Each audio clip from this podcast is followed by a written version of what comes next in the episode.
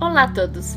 En el Café con Espiritismo de hoy, William Jacob va a comentar la parábola de la semilla de mostaza, que ha sido descrita por los evangelistas Marcos, Mateus y Lucas.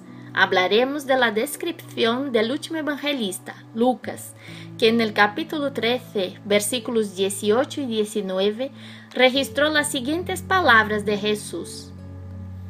¿A qué es semejante el reino de Dios y con qué lo compararé? Es semejante a un grano de mostaza que un hombre sembró en su huerto y creció y se hizo árbol grande y las aves del cielo anidaron en sus ramas. Esta es una de las parábolas más cortas del Evangelio, pero ni por eso deja de traernos profundas reflexiones. Podemos afirmar que esta parábola habla directamente sobre la evolución de las cosas y de los seres.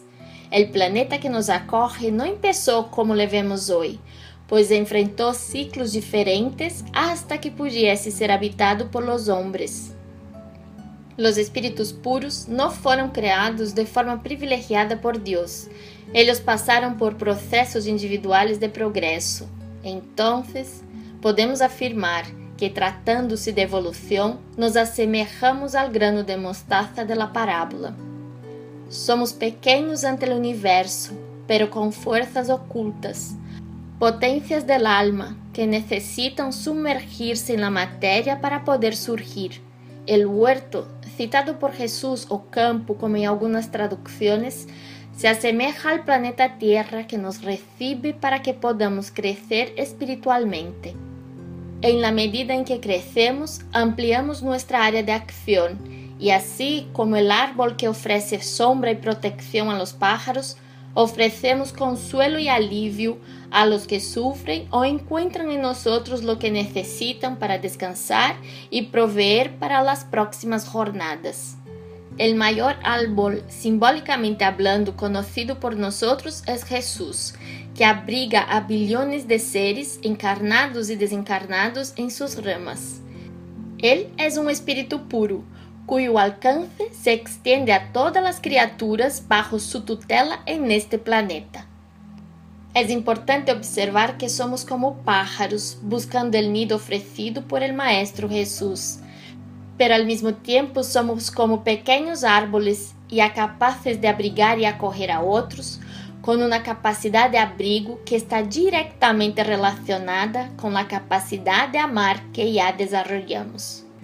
Necessitamos valorar ante a aparente impotência de uma pequena semilha de mostaza a força ou a potência que traz em seu germen, esperando o momento oportuno de romper a cáscara e crescer. Assim somos nós outros, e por isso não podemos ignorar os primeiros e pequenos passos de uma larga caminata, em la que os pequenos e quase inapreciáveis esforços são essenciais para que gradualmente tenhamos condições de romper as barreiras que nos aprisionam a mundos como a Terra, em que o dolor e o sofrimento se hacen necessários para o melhoramento del alma. Finalmente, queda claro que necesitamos desarrollar a capacidade de ver mais allá de la cáscara, de mirar mais allá de las aparências, seja de uma sencilla semilla ou del próprio ser humano, pois como disse Exuperi em sua obra El Principito, lo esencial é invisível a los ojos.